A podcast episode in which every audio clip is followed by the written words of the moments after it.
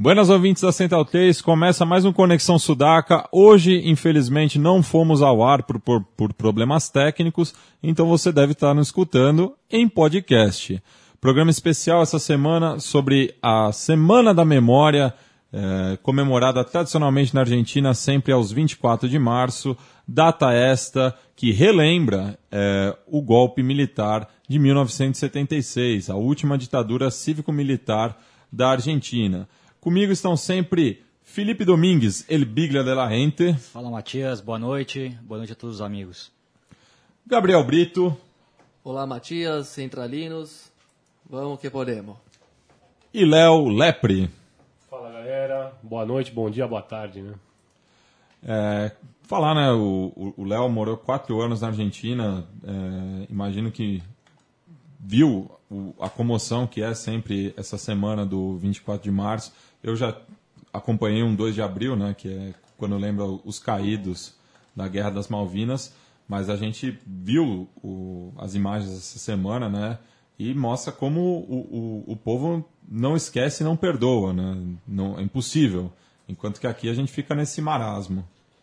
É uma, é uma data onde acho que dentro de, de todas as divisões é, políticas e sociais e de, de, todas as índoles que existe dentro do país, que é um país realmente conturbado, ainda mais hoje politicamente, muito dividido, mas é uma data onde que eu acho que existe uma certa é, paz, é, onde todos é, têm um, um, acordo comum, onde que algo maior precisa é, estar por cima de toda aquela diferença política que reina ali, né? Então é uma data onde Obviamente existem as marchas é, que vão continuar seguindo por muito tempo, mas onde existe um, uma certa convivência é, de todos os setores, é, de todos os, o, os, partidos políticos que existem lá, onde o pessoal realmente encara aquilo como, como um dia que jamais merece ser esquecido na história argentina para ele nunca mais ser repetido, né? É, o Léo aqui falou sobre essa questão de se tratar de um momento onde as discordâncias de fundo ficam um pouco de lado, mas sempre tem aqueles que conseguem arranjar discordâncias de fundo, né? Tivemos um fato que me deixou impressionado em La Plata, em uma das celebrações dessa data, que um, uma organização ligada aos filhos, né, da Praça de Maio, que a, a principal chama Hijos, né? Mas tem a Hijos de la Plata, que é uma espécie de dissidência.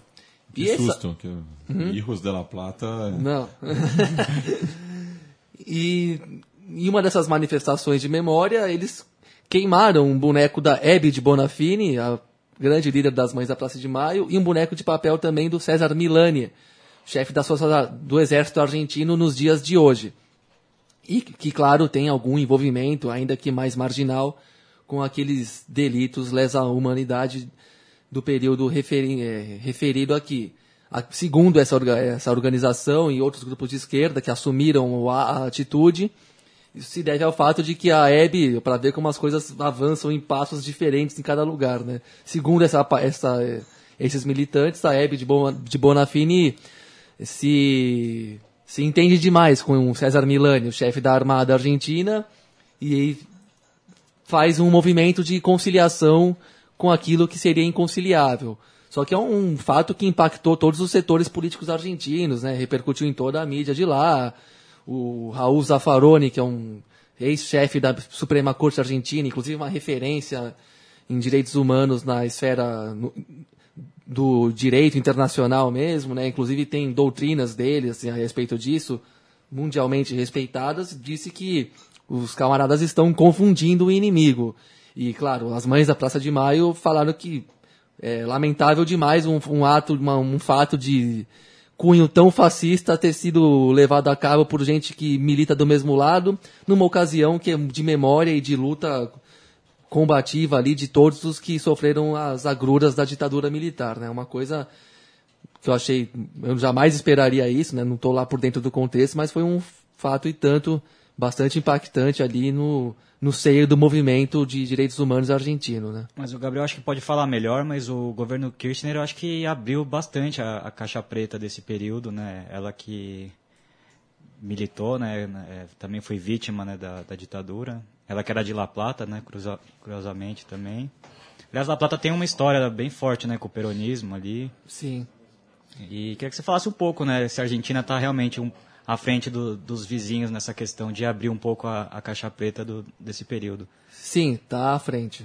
Inclusive no texto que eu escrevi sobre a Copa América Alternativa do, do Uruguai, que eu tive a oportunidade de presenciar, falando de uma, de uma das questões políticas assim, do continente, eu mencionei essa questão do governo argentino em comparação com o governo do Mujica, que era um Tupamaro, né, e que novamente a Frente Ampla ganhou as eleições no Uruguai, mas que é um governo que avançou menos, tem mais resistências e bloqueios internos ao, no sentido da punição aos torturadores e assassinos da ditadura militar do Uruguai.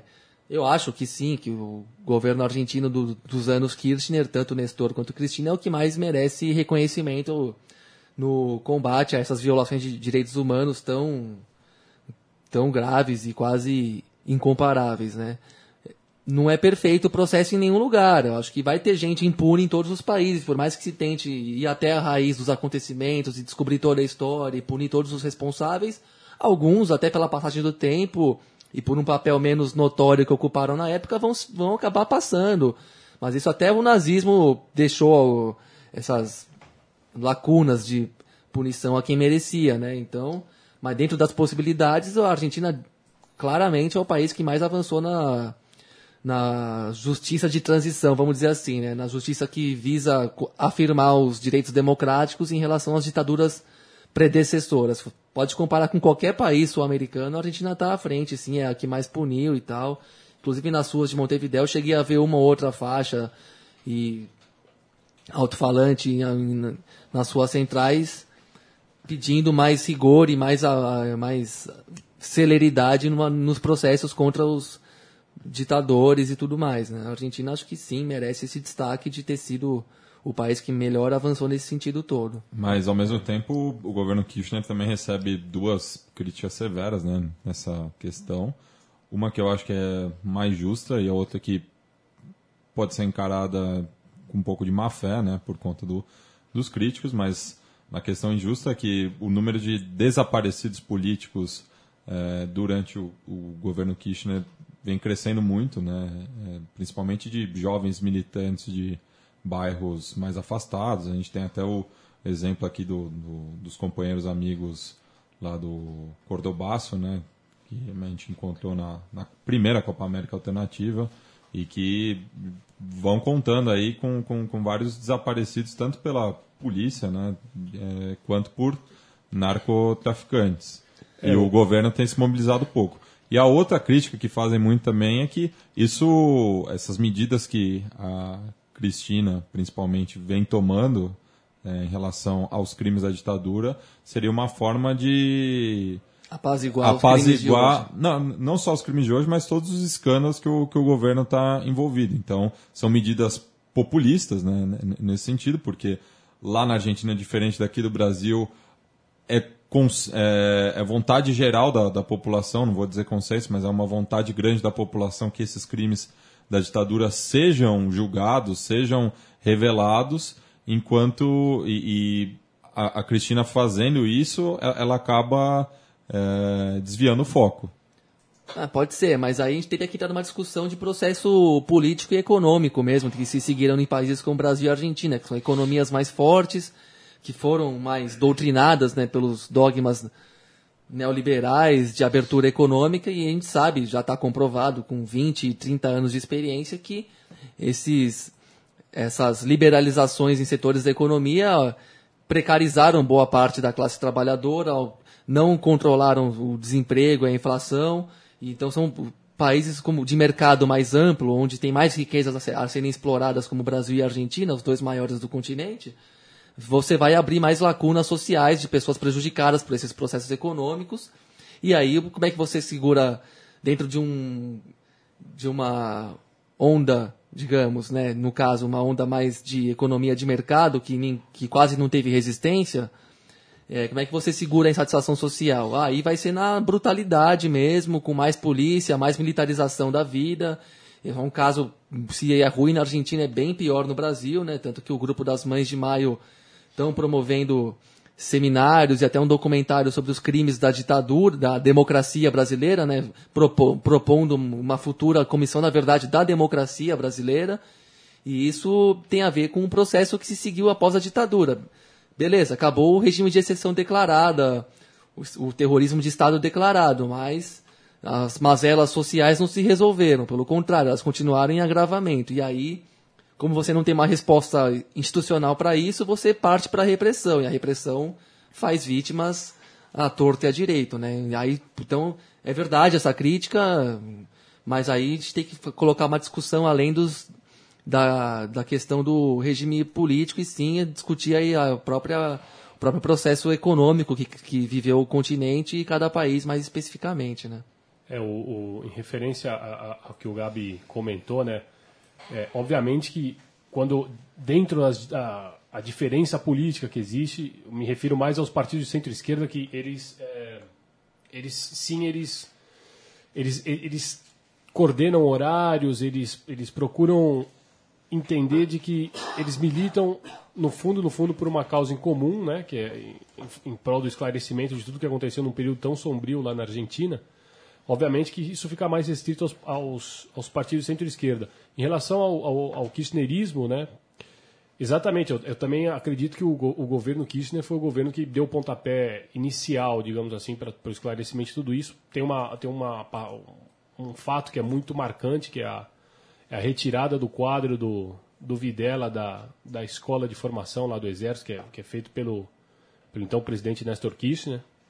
E sobre a, essas diferenças né, na, na, na, dentro da, das mães da Praça de Maio, né, que existe um, hoje existem duas linhas, né, que é a, é a linha é, que está à frente a, a Hebe Bonafone, né, Bonafini. Bonafini, que é a, que é a linha Mães da, da, da Praça de Maio, e tem a linha fundadora, né, que eles, eles, eles é, Mães da Praça de Maio, linha fundadora, que existe essa divisão justamente ali depois do, do governo do Alfonsin, quando elas é, encontram diferenças é, na forma como a coisa tinha que ser levada dali adiante, né? Que algumas acreditavam que já tinha que ser reconhecido o desaparecimento de, do, do de alguns filhos ou de, de, de pessoas que desapareceram durante o período da ditadura militar e a outra linha acreditava que não era, não, ainda eles não, elas não tinham que assumir essa, esse desaparecimento, que poderia todavia é, existir alguém com é, gente que desapareceu naquele período que podia estar ainda com vida, né?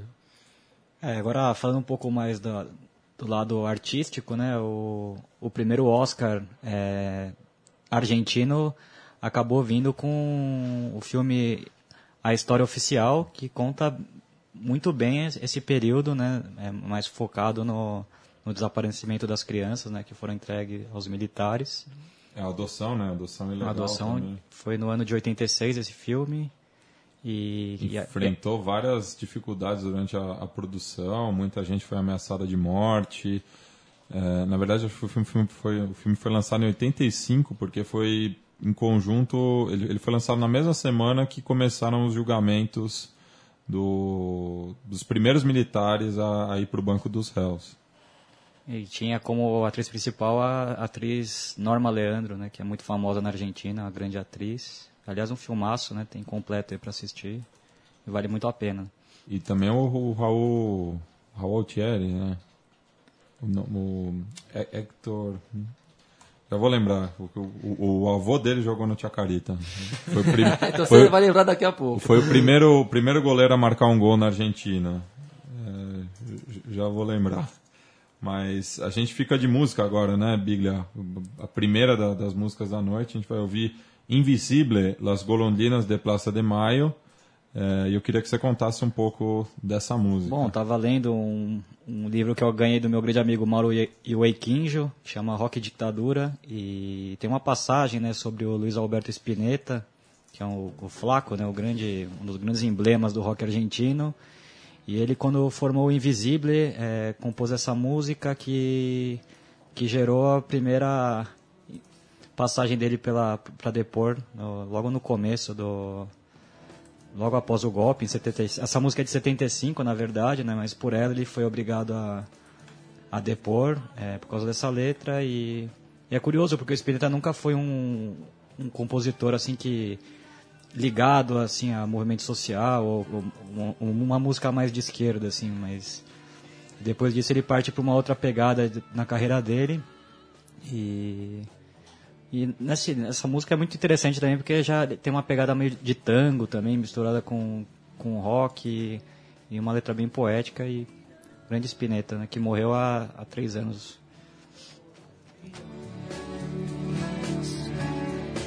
Plaza de Mayo.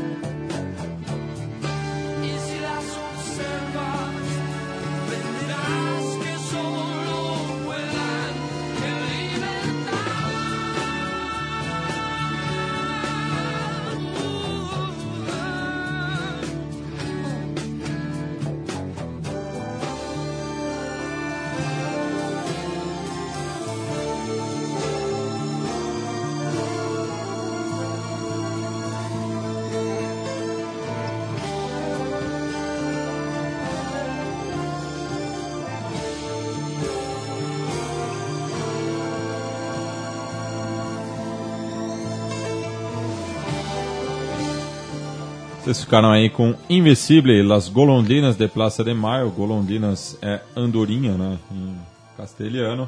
Do álbum El Jardín de los Presentes, como o Bíblia falou, do ano de 1975. E só lembrando, o nome do autor é Héctor Altério. O avô dele era o Eduardo Altério, goleiro do Chacarita no começo do profissionalismo na, na, Argentina, isso na década de 30. E ele e a Norma Leandro se encontraram depois no outro filme argentino que foi indicado ao Oscar, só que dessa vez não, acabou não levando, que é O Filho da Noiva. Com o Darim. Com o Darim. E ele também faz o, o pai do Darim é, no Canchata, que é outro filme que trata, que trata da, ditadura, da, da ditadura militar. Recomendadíssimo. Que Cecília Roth. Também. Que foi esposa do grande Fito Paz. Isso. Ó, uma máquina. É, vamos, daqui, vamos de mais música agora também, né? É, falar do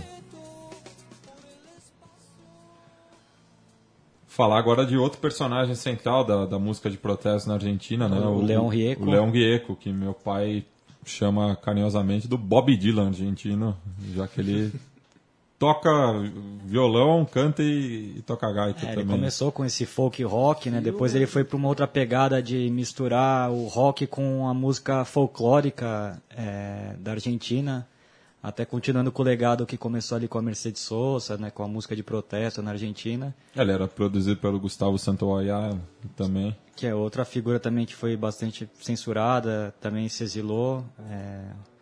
Bom, o Leão Rieco foi o primeiro a sofrer com a censura, logo semanas depois do golpe.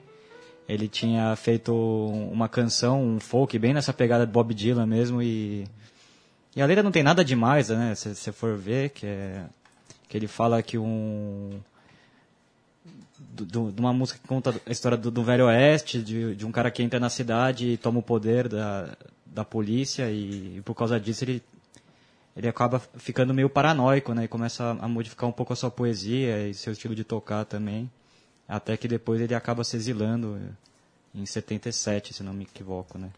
E ele forma também com o Charlie Garcia o é, Por Sui Rico, né? Que ele mistura o Sui Generis já tinha terminado, né? Que era a banda do Charlie Garcia e do Nito Mestre. E o Charlie vai para uma outra pegada, com Máquina de Acer Pájaros, que era uma pegada mais progressiva, assim. E aí eles voltam pro folk e também tiveram alguns problemas com uma canção que chama El Fantasma de Cantreville. E que a gente vai escutar, hein? Música que foi censurada, né? É... Foi censurada e depois teve o disco Carreira Solo também do, do Neon que ele faz uma, uma regravação dessa música. E o disco inteiro é censurado e até hoje é um, é um disco emblemático da carreira dele. Então vamos ficar aí com Por Suguieco, El Fantasma de Canterville.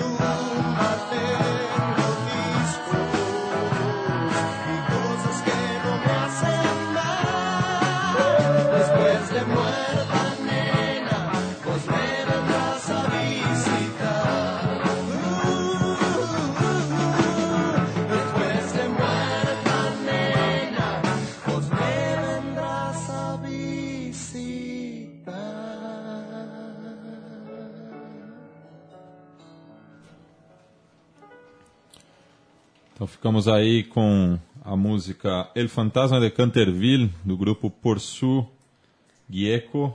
É, esse é o álbum de mesmo nome, né, homônimo, lançado em 76.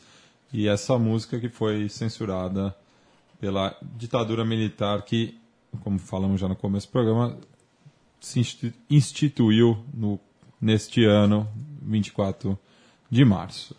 É, a gente estava falando aqui em off né, sobre a relação do, do futebol com a ditadura. É, é, muito conhecida a versão aqui no Brasil, né, da, do Mundial de 78, toda a polêmica envolvida, mas a gente estava lembrando de nomes né, dessa geração que se é, rebelaram né, contra a ditadura de forma direta ou indireta. É, eu lembrei de, um, de uma cena do, do Tarantino cumprimentando o, o ditador Videla é, depois da final de contra a Holanda. E a história foi contada por um fotógrafo nessa reportagem que trabalhava no Eu Gráfico e, e falou que o Tarantini chamou ele de lado e falou: ó, fique esperto que eu vou vou fazer uma traquinagem com o Videla. Aí dizem que ele passou a mão nas partes íntimas e esperou para para dar a mão pro Videla e essa foto está registrada, né? E o fato foi que o o Tarantino tinha um grande amigo que era peronista, que, que tinha sido sequestrado e, e era uma tipo de uma vingança contra o ditador Videla. É, o, eu acho que eu, imediatamente quando a gente começou a conversar, a, a primeira figura do mundo do futebol que eu lembrei foi justamente o técnico Menotti, né, o primeiro campeão com a Argentina no, no Mundial de 78, um Mundial que até hoje muita gente é, questiona a legitimidade do, do, do, Mundial. E 30 anos após é, é, aquela final, né, em 78, em 2008 o Menotti deu uma declaração dizendo que ele se sentiu usado pelo, pelo governo, pelo regime. Inclusive ele disse, né, até, até busquei aqui, ele disse que nada, ninguém podia imaginar que enquanto o, a Argentina ganhava o Mundial, se estavam sendo jogados cadáveres no, no, rio, no oceano, no Rio da Prata, né?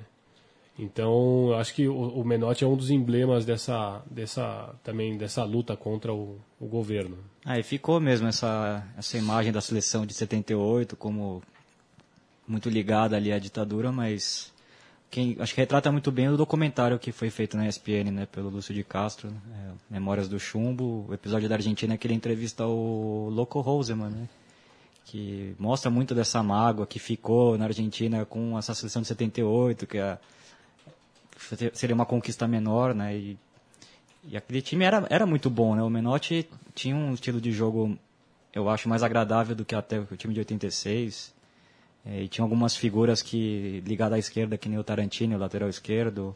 O Roseman também era uma figura bem polêmica, um, um cara de coração de esquerda, podemos dizer. É, assim. e, e, o Roseman também que ele, ele representa né, uma comunidade pobre né, da, de Buenos Aires, a Vija Bel, Belgrano, e que inclusive por conta do Mundial, né, por ser próximo do estádio do River Plate, foi tirada dali, né? Essa comunidade foi tirada para tentar maquiar a, a, situação que a Argentina estava passando, que os, os militares é, assumiram a Argentina já com uma crise de longa data e entregaram a Argentina pior ainda, né? A outra e... figura que também ficou muito marcada foi o Ardiles, né, que em plena Guerra das Malvinas jogava pelo Tottenham. E tinha um, um primo, se eu não me engano, que foi um dos caídos né, na, na, na, Guerra das Malvinas. E essa semana o Alejandro Wall, que é um, um jornalista que eu acompanho da Argentina, é, publicou o texto de um colega dele, o Andrés Burgo, que saiu pelo El Gráfico há dois anos, mas que conta da história do, de um jogador, o goleiro Sebastián Piovoso, Eltano Piovoso, que é considerado o único jogador da primeira divisão, né, que jogou é, pela primeira divisão na Argentina, a ter desaparecido é, durante a, a Guerra Súcia, como os argentinos chamam. Ele que tinha sido suplente do Loco Gatti no Rinácia La Plata e por conta da militância dele, foi, é, ele era formado na Universidade de La Plata e atuava dentro do movimento estudantil, acabou desaparecido pelos militares. E essa semana também, né, falei no começo do programa do da Cristina tentar utilizar dessa, dessa cruzada contra os, os crimes da, da, ditadura militar em benefício próprio. Os críticos dela voltaram a, falar isso em relação ao, ao, lançamento da nota de 100 pesos, né, que se um tempo atrás ela usou para homenagear a Evita, dessa vez é uma homenagem às mães da Praça de Maio. É, uma homenagem que é até interessante, né? Porque ao mesmo tempo tem um movimento nos Estados Unidos de se mudarem a, a, a nota do dólar, pelo menos alguma das notas, acho que se não me engano a de 20 dólares, no, no sentido de colocar uma mulher como homenageada também, já que não existe nenhuma nota no país que faça referência a alguma mulher importante da história dos Estados Unidos, né? Eu acho que os direitos humanos não podem se misturar com questões políticas do presente e, e da economia, né? Então, prefiro não não criticar a Cristina com isso. Podemos entender que existe um proveito político imediatista e eleitoreiro, mas para o plano histórico e simbólico é bastante importante que se preserve e valorize a memória, inclusive dos daqueles que foram derrotados em certo momento da história. Né? Dizem que a história é escrita pelos vencedores, nem sempre é assim. Ela pode ser revisitada e corrigida, né? E só a título de curiosidade, né? Amanhã a Albiceleste faz um amistoso contra El Salvador, em Maryland, que é próxima de Washington. E duas. Ah, du- eu- as datas FIFAs. é, duas nações, é, tanto El Salvador quanto a Argentina, que sofreram com a intervenção americana direta ou indiretamente, amanhã vão se enfrentar próximo do centro do poder. né? As barbas do tio Sam. Então, a Argentina amanhã fazendo esse amistoso empolgante com El Salvador. É, cruzando o charco agora, né? A gente vai, o Gabriel até já adiantou um pouco do Uruguai, é, como o Uruguai está mais para o Brasil do que para a Argentina nessa questão do- dos crimes da ditadura e falar um pouco da impressão do, do Gabri que esteve lá, não só sobre isso, mas também sobre os primeiros dias do governo Tabané Vasquez, que dá continuidade ao governo geral da Frente Ampla. Né? É, isso aí. Ele acabou de assumir no começo de março. Foi novamente empossado por o seu segundo mandato de cinco anos à frente da presidência uruguaia. E o Mujica reassumiu o posto de senador, que ele era senador antes também. Foi eleito para o cargo e vai ficar cinco anos ali. Te- tende a ser um processo político mais estável que o da Argentina, né? Porque pela dinâmica da sociedade uruguaia, por ser um lugar menor, um pouco mais tranquilo, assim, onde as diferenças políticas e sociais são menos gritantes, o convívio fica um pouco mais ameno, né? Mas tipo, o que se pode dizer é que, apesar da linha de continuidade, o, o Tabaré Vázquez ele é um pouco mais conservador que o Mujica. Ele, por exemplo, não é entusiasta da legalização da maconha e ele e é contra a regulamentação e legalização do aborto, que é uma coisa que tem avançado até bastante no Uruguai, mas não está de fato confirmada. E o que dizem por lá, né, é que o, o Tabaré Vasquez ele também deve dar uma freada no, no início do, do comércio em farmácias de maconha, com- dentro daquela legislação aprovada, com uma quantidade é, regulamentada para cada cidadão, só podendo vender para cidadãos uruguaios também. Enfim, estava lá com autônomos nesses últimos dias e o pessoal estava seco para saber como é que estava a situação, por razões que vocês podem imaginar, mas não tá, não tem novidade ainda não. E por outro lado, a maconha medicinal foi regulamentada e deve começar a ser deve começar a circular ainda nesse ano. Porém, o, o geral assim da, do- da dinâmica política uruguaia não, não se altera tanto e isso na economia torna o Uruguai mais parecido do que se pensa com o Brasil, com a Argentina, com o Chile, que é um, digamos uma economia ainda voltada ao, ao mercado, com bastante mineração a céu aberto, como eles tanto repudiam por lá mais do que aqui, né? A mineração aqui tem uma aceitação maior, por mais que o desconhecimento de seus efeitos seja grande. E, enfim, setores da economia e do devem se manter mais ou menos como como estão, inclusive com bastante capital brasileiro investido no Uruguai, né? Vamos ver como acontece, né? Acho que economicamente são modelos vulneráveis à conjuntura internacional. Um rebaixamento de preços tende, no, no mercado mundial, tende a piorar algumas condições de vida hum, na sociedade como um todo. Eu achei Montevideo uma cidade cara, assim, mais do que eu imaginava. Tá no nível de São Paulo, vocês podem ter certeza disso. O pessoal até reclamou mesmo com a gente lá, com a gente, claro, por curiosidade, perguntando algumas coisas desse tipo.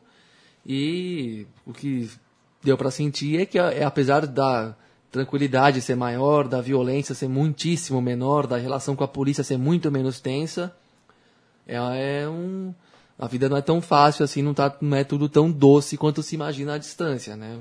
Vamos ver o que vem por aí, mas são processos que caminham juntos, né, no plano regional. E também teve uma escaramuça de leve aí entre os governos uruguaio e venezuelano, né? Uma troca de cornetadas ali entre o Raul Sendic, que é o vice agora, e o Maduro. Que o Maduro... Filho do, do líder do Pamaro também. Exatamente, mais um herdeiro da luta contra a ditadura. E que os, a Venezuela denunciou na OEA a desestabilização dos Estados Unidos, com razão, né? O Obama declarou um pacote de sanções à Venezuela e afirmou que é uma ameaça à segurança nacional dos Estados Unidos, sem explicar por qual motivo exatamente é uma ameaça à segurança nacional, mas falou que é. A Venezuela exigiu um pouco uma solidariedade dos países da América do Sul, o Uruguai, o Sendic foi diplomático, vamos dizer assim, né, moderador da situação, diz que não viu, não, não tem enxergado, ao que consta para eles, tanta intervenção dos Estados, dos Estados Unidos no contexto venezuelano, e isso deu uma, deu uma tensionada ali, mas os dois países já declararam nessa semana que está tudo superado e segue o barco, né, que, e que, que a OEA e a Unasul continuam sendo as instâncias de entendimento dos países daqui, né, o que é um, um bom princípio por si só já. Então, já que o programa de hoje é ligado à memória, é, estamos no Uruguai, vamos ouvir o grupo Rumbo com a música de protesto A Redoblar.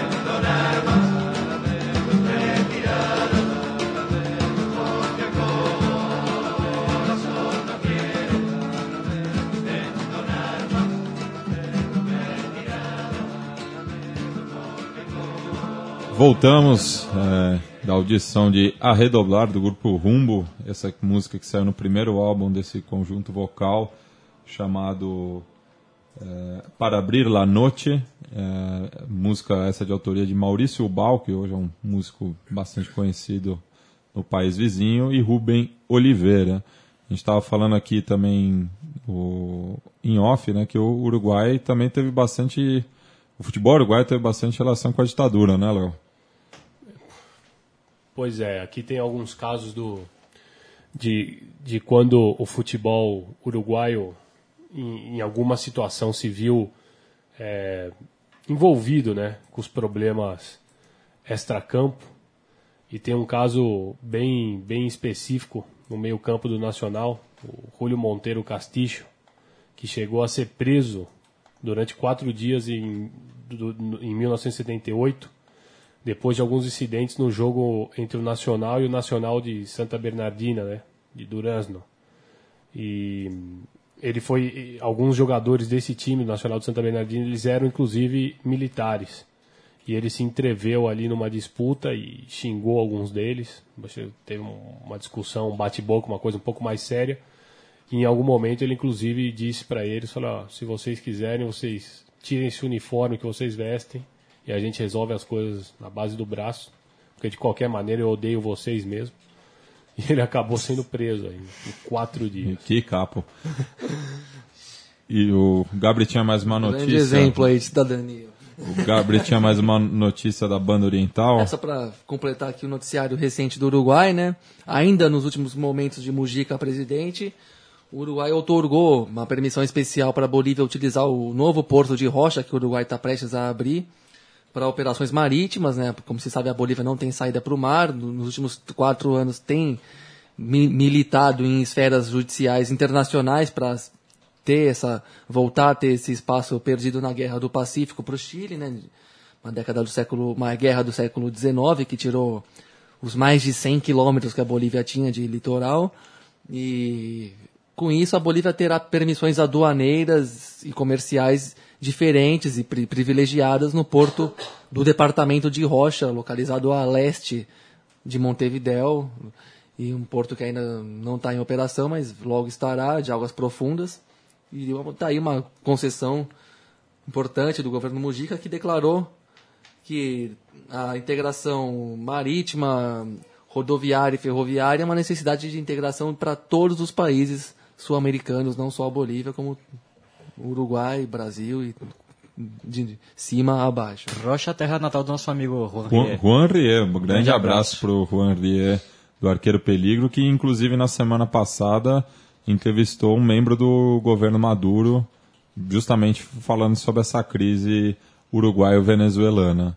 É o Piglia também estava falando aí da passagem do Sui Generis por, pelo Uruguai, que eles acabaram em cana também. É, então logo no final da banda, ali por 75, é, um ano antes do golpe na Argentina... O, e dois anos já do golpe no Uruguai. O Nito Mestre e o Charlie Garcia foram é, convidados a, um, a depor, depois de terem tocado duas músicas do, do último disco da banda, né, o Juan Represión e Botas Loucas, e depois essas músicas também foram tiradas da, da versão original do, do último disco deles, que chama Pequenas Anécdotas sobre as Instituições, um descasso deles. Aí depois teve um, show que virou até um filme, que é a despedida deles no, no ginásio Luna Park em Buenos Aires. Né? E fica a lembrança aí, grande banda argentina é, dos anos 60, a primeira a ter grande sucesso e êxito, principalmente com o público mais jovem. Falando sobre La Celeste agora, o nosso Leonardo Leprifé escreveu um textaço hoje sobre a sua é, sua adoração pela, pela seleção uruguaia, né, Léo? Pois é, a gente teve aí no final de semana um, mais um lance que, que a gente tem um pouco do, da maneira como o uruguaio vê o futebol, né? Aquela travada de cabeça que o jogador, o defensor do Atlético de Madrid, o garoto ainda, o zagueiro Jiménez, José Maria Jiménez. deu no lance numa disputa de bola dentro da área do Atlético quando o jogo ia 1 a 0 e aí a gente começa a pensar e ver que aquilo isso não foi uma, não é uma prática isolada do futebol uruguaio, né? que já já existiram outros casos onde onde jogadores uruguaios quando tiveram a necessidade, nunca duvidaram a, a, O Palito, né? Palito Pereira. o Palito Pereira, o próprio Lodeiro, O, o Lugano, uma vez aqui pelo São Paulo, também deu um carrinho de cabeça. o Lugano, o Raul Ferro, em um, em um clássico, um uruguaio. Então a gente vê que, que o Uruguai ele sabe jogar muito bem com, com a cabeça e com o coração também. Né? E La Celeste que joga amanhã contra o Marrocos no Stade de Agadir, é, às 16 horas, horário local nosso. E é o centésimo jogo do Mono Pereira, né, que é um jogador que representa bem a garra charrua, apesar do nosso amigo Juan de Rie dizer que isso é um mito, que isso aí é, acaba virando uma muleta para o futebol uruguaio. É, saindo do Uruguai, cruzando a cordilheira, vamos para o Chile, né, que é outro país também que teve um processo bastante complicado, talvez um dos mais emblemáticos nesses anos de chumbo, que foi o, o golpe militar também em 11 de setembro de 73, que não sai do nosso imaginário. É, no campo musical é, também a censura foi muito pesada, né? Eu acho que o caso mais emblemático é do, do, do compositor é, Victor Hara. Também a banda Los Raivas, né? Acho que é a banda emblemática do, do rock psicodélico ali andino. E também teve suas músicas censuradas, também foram pro exílio.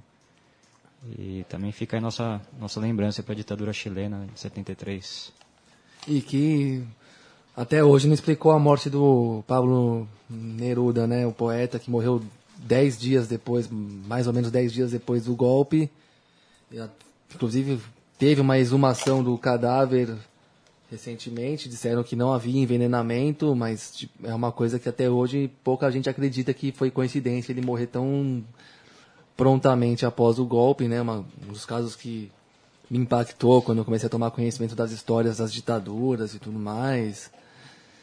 É, não tinha noção que eles tinham falecido logo depois do golpe, né? Sabia das posições políticas deles, mas enfim, ele morava numa nem morava em Santiago, morava numa casa Valparaíso, né? em E Valparaíso, tinha uma né? casa na Isla Negra também. Sim, se não me engano foi bem.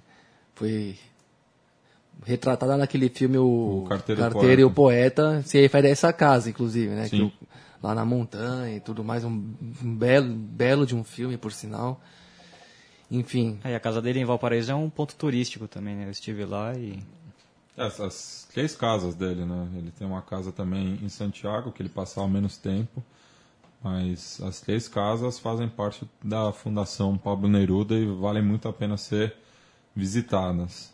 Uma morte que até hoje tá mal contada. Tentam oficializar uma versão, mas ainda tem correntes da, da sociedade chilena que não se conformam com essa vers- versão convicta da questão de que ele foi sim falando em- sabotado, teve sua vida sabotada pela, pelo regime de Pinochet. É, e o, o próprio enterro do, do Neruda, né?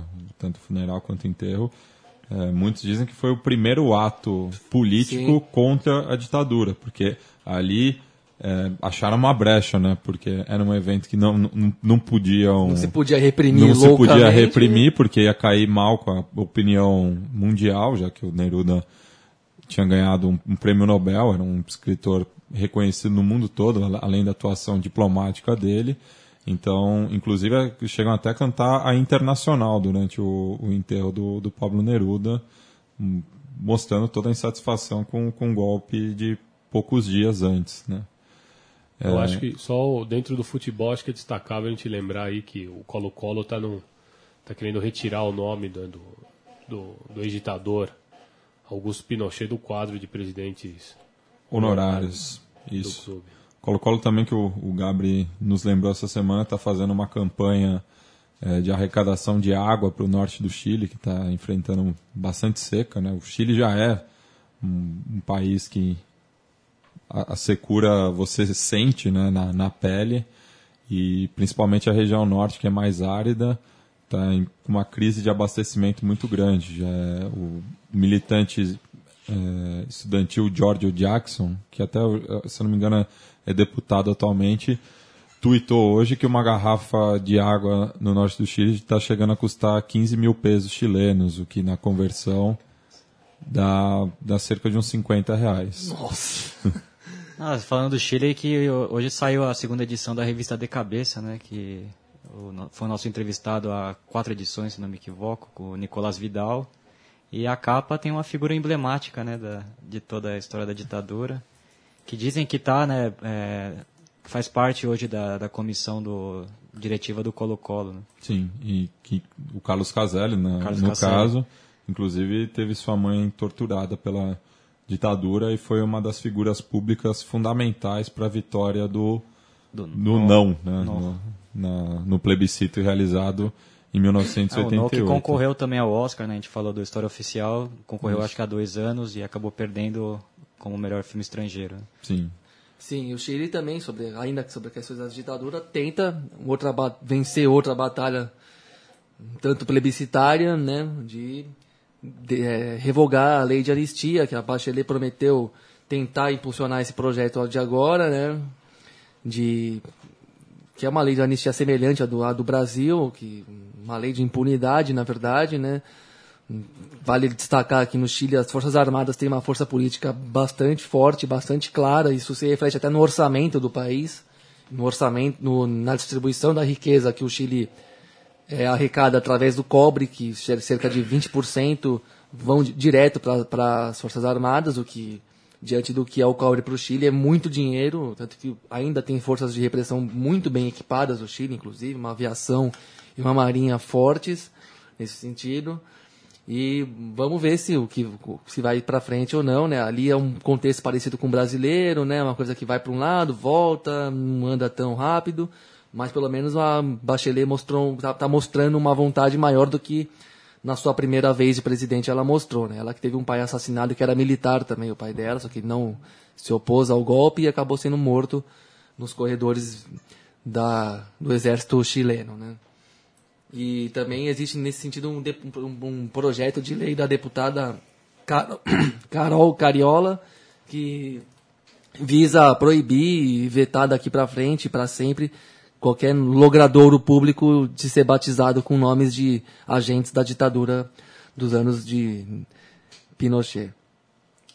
É, e a gente vai encerrar o programa com o, o, o, tema do grupo Santiago del Nuevo Extremo, um grupo esse herdeiro, né, tanto do, da Nueva Canción, ali entre a virada dos anos 60 e 70, que no ano de 1971 lançou o álbum A Mi Ciudad, e o, o tema também que, que fala sobre a cidade de Santiago, mas de uma perspectiva de uma cidade triste, né? uma cidade que passou por um baque recentemente, justamente o golpe do 11 de setembro de 1973. E só falando da Roja, né, que segue na sua preparação para a Copa América, na qual é anfitriã este ano, ela perdeu um amistoso para o Irã por 2 a 0, duas falhas da, da zaga chilena, o que não é nenhuma novidade.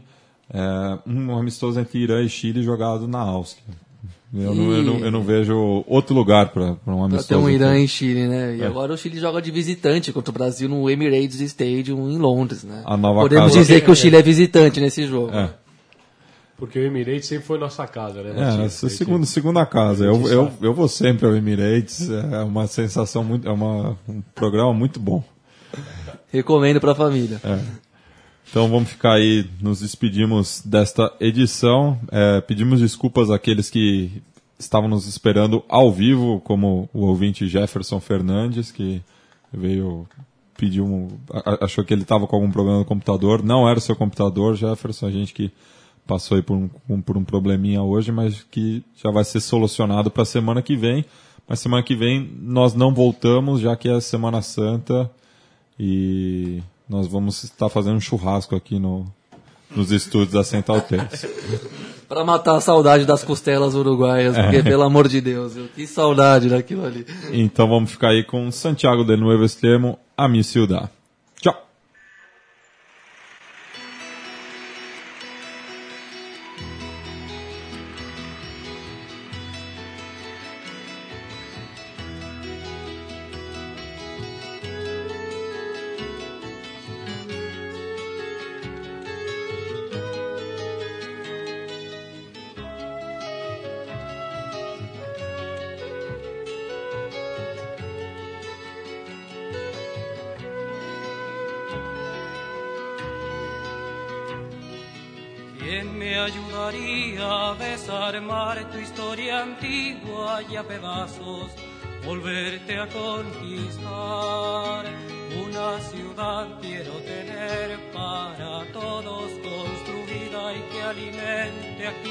Quiera habitar. Santiago, no has querido ser el cerro y tú nunca has conocido el mar. ¿Cómo serán ahora tus calles si te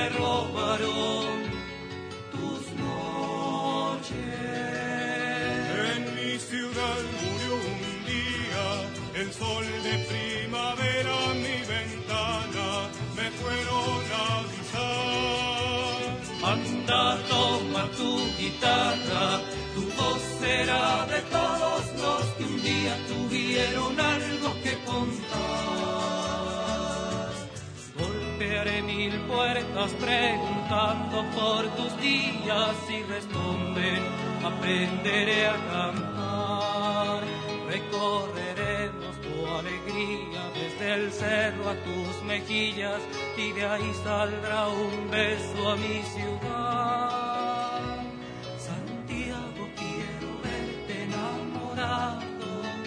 Y a tu habitante mostrarte sin temor.